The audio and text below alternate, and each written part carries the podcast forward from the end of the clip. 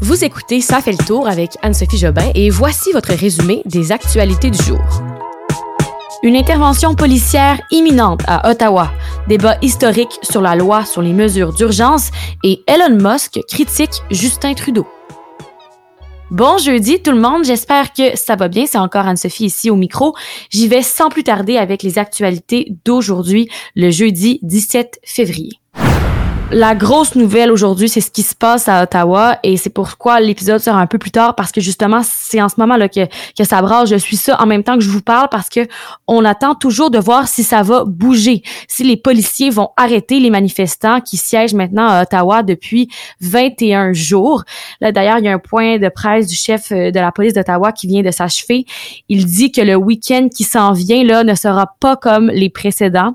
Donc, il fait référence au fait qu'ils vont bientôt intervenir pour arrêter les euh, manifestants. Puis au moment que je vous parle, je vois des images à LCN qu'il y a des gens qui commencent un peu à rentrer. On voit les policiers avec des gilets jaunes qui sont de plus en plus présents. La colline parlementaire est barricadée depuis 6 heures ce matin en vue d'une intervention policière. Là.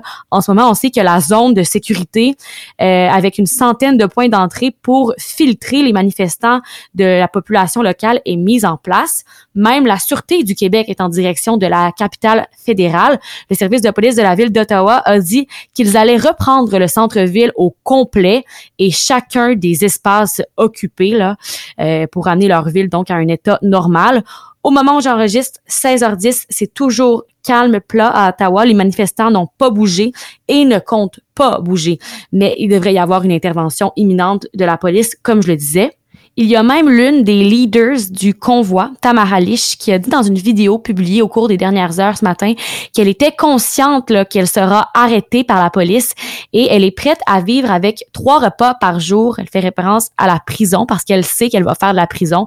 Elle dit qu'elle n'a pas peur. Et les citoyens au centre-ville d'Ottawa sont tellement là, à bout, c'est vraiment le terme qu'il faut utiliser, qu'ils poursuivent les dirigeants du convoi de la liberté, les camionneurs et les donateurs au mouvement pour la somme de 306 millions de dollars. Et du côté de Gatineau aussi, je vous en parle parce que il y a aussi un siège là-bas qui dure depuis 20 jours. C'est le mouvement des Farfadas. Il siège dans un stationnement du groupe Dream Unlimited, un promoteur là, du projet Zibi. Donc, le propriétaire de ce groupe-là, et donc du stationnement où siègent les, les manifestants, s'attendait à ce que les manifestants quittent le dimanche 1er février et ça n'a pas été respecté. C'est pourquoi une demande d'injonction a été déposée hier après-midi au palais de justice de Gatineau et la décision du tribunal là, devra sortir dans quelques minutes, donc euh, à suivre. Et si vous écoutez cet épisode, je veux le mentionner, demain matin, vendredi matin ou n'importe quand, sachez qu'il se puisse que les informations que je vous donne en ce moment ne soient plus bonnes au moment où vous allez écouter parce que la situation à Ottawa évolue d'une seconde à l'autre. Je vais m'assurer de vous faire un résumé à jour lors de l'épisode de demain après-midi. Il y a deux semaines, je vous parlais beaucoup d'une manifestation qui avait lieu dans la ville de Québec. Et là, je vous apprends aujourd'hui qu'une autre manifestation est prévue ce week-end à Québec une manifestation du même genre. Et ce que je veux vous dire, c'est que le bureau d'enquête du Journal de Montréal a appris qu'un des organisateurs de ces manifestations-là est un criminel proche des Hells Angels. Il avait manifesté il y a deux semaines là, et il doit revenir à Québec ce week-end. Et ça suscite bien des préoccupations dans la classe politique, entre autres. Alors, pour les gens de Québec qui m'écoutent, sachez que ça se peut qu'en fin de semaine, le Vieux-Québec soit encore achalandé. Malgré les assouplissements là, entrés en vigueur, euh, les organisateurs de la manifestation prévue euh, ce week-end gardent le cap. Ils promettent par contre qu'il n'y aura pas de débordement.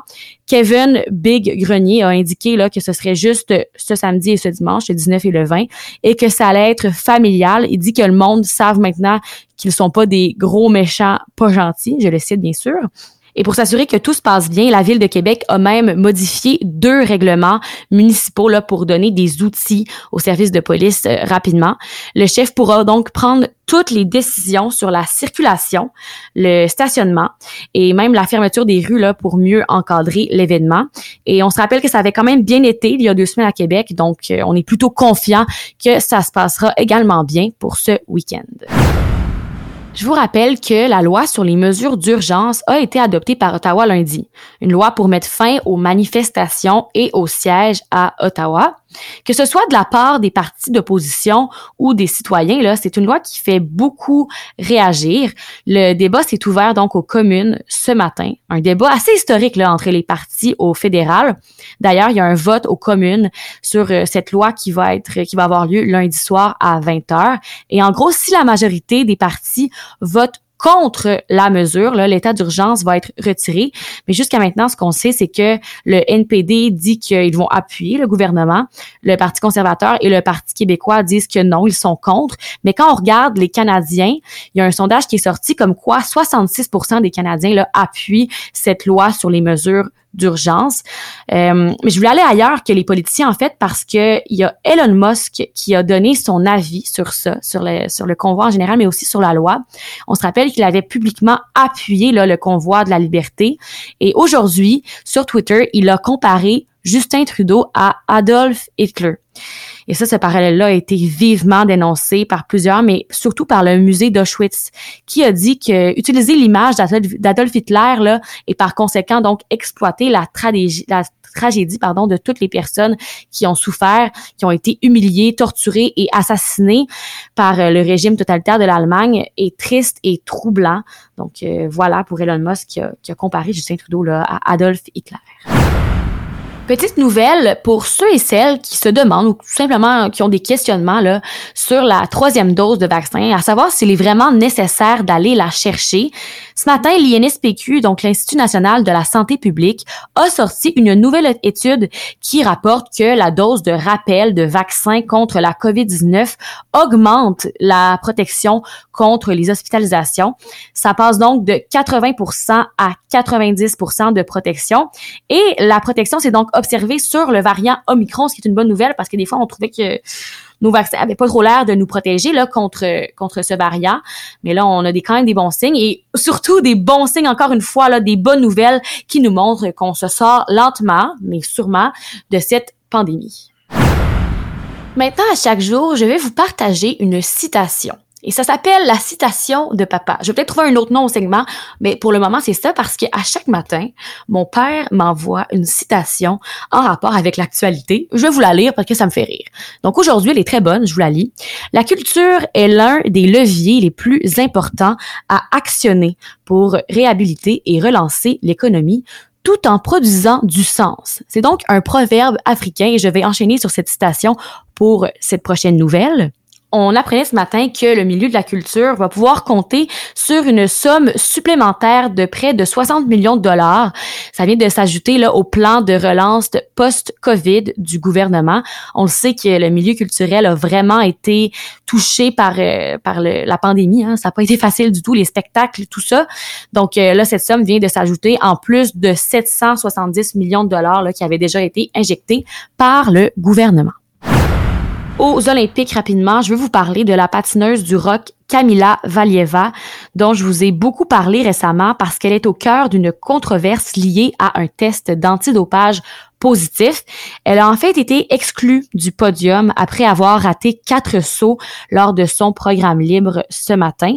Sinon, durant la nuit dernière au jeu, l'équipe canadienne féminine de hockey a remporté l'or et ça, c'était quand même une médaille écrite dans le ciel avant même que la compétition commence. On savait un peu que les Canadiennes et les Américaines allaient se retrouver en finale, mais bon, quand même une médaille de plus pour le Canada nouvelle ou plutôt conseil d'amis, euh, si vous voulez économiser, une idée pourrait peut-être d'arrêter de se faire livrer du resto par Uber Eats ou DoorDash et d'aller chercher votre commande par vous-même. Est-ce que ça vous tenterait de vous lever? Parce qu'on s'entend que c'est quand même le fun quand tu es sur ton divan puis ton Uber Eats arrive à la porte sans même que tu à te lever. Mais je vous en parle parce que c'est le devoir qui nous apprenait ce matin que ça coûte en moyenne 36% plus cher de prendre le service de livraison que d'aller chercher directement vos plats. Même 57% plus cher si on inclut le pourboire au livreur. Un petit exemple rapide, euh, si vous commandez un pas de taille directement là, au comptoir chez Taille Express, le prix au menu est de 11,58 alors qu'il s'élève à 13,38 sur DoorDash et Uber Eats. C'est sûr que là, on parle de 2 dollars, mais à long terme, des fois, peut-être que ça vaut la peine d'y aller par nous-mêmes. Petit tour dans le passé rapide aujourd'hui parce qu'il y a quelque chose qui, euh, m'a allumé quand j'ai lu les, les, ce qui marquait le 17 février dans l'histoire. Je retourne à l'an 2000, le 17 février 2000, parce que Ottawa décidait que la Banque du Canada n'émettrait plus de billets de 1000 dollars. C'était bien trop commode pour le blanchiment. Donc, oui, oui, dans le temps, on, pouvait avoir des billets de 1000 dollars dans notre portefeuille. Moi, je n'ai jamais vu de billets de 1000. Et je trouve ça assez impressionnant de se dire que ça pouvait traîner dans un portefeuille moi, juste avoir un 100 dollars, ça me stresse parce que j'ai peur de le perdre. Donc, imaginez un billet de 1000 dollars. Voilà, ça fait 22 ans aujourd'hui qu'ils ne sont plus imprimés. C'est tout pour aujourd'hui. Merci d'avoir été là. On se retrouve demain pour le dernier résumé de la semaine. Bonne soirée.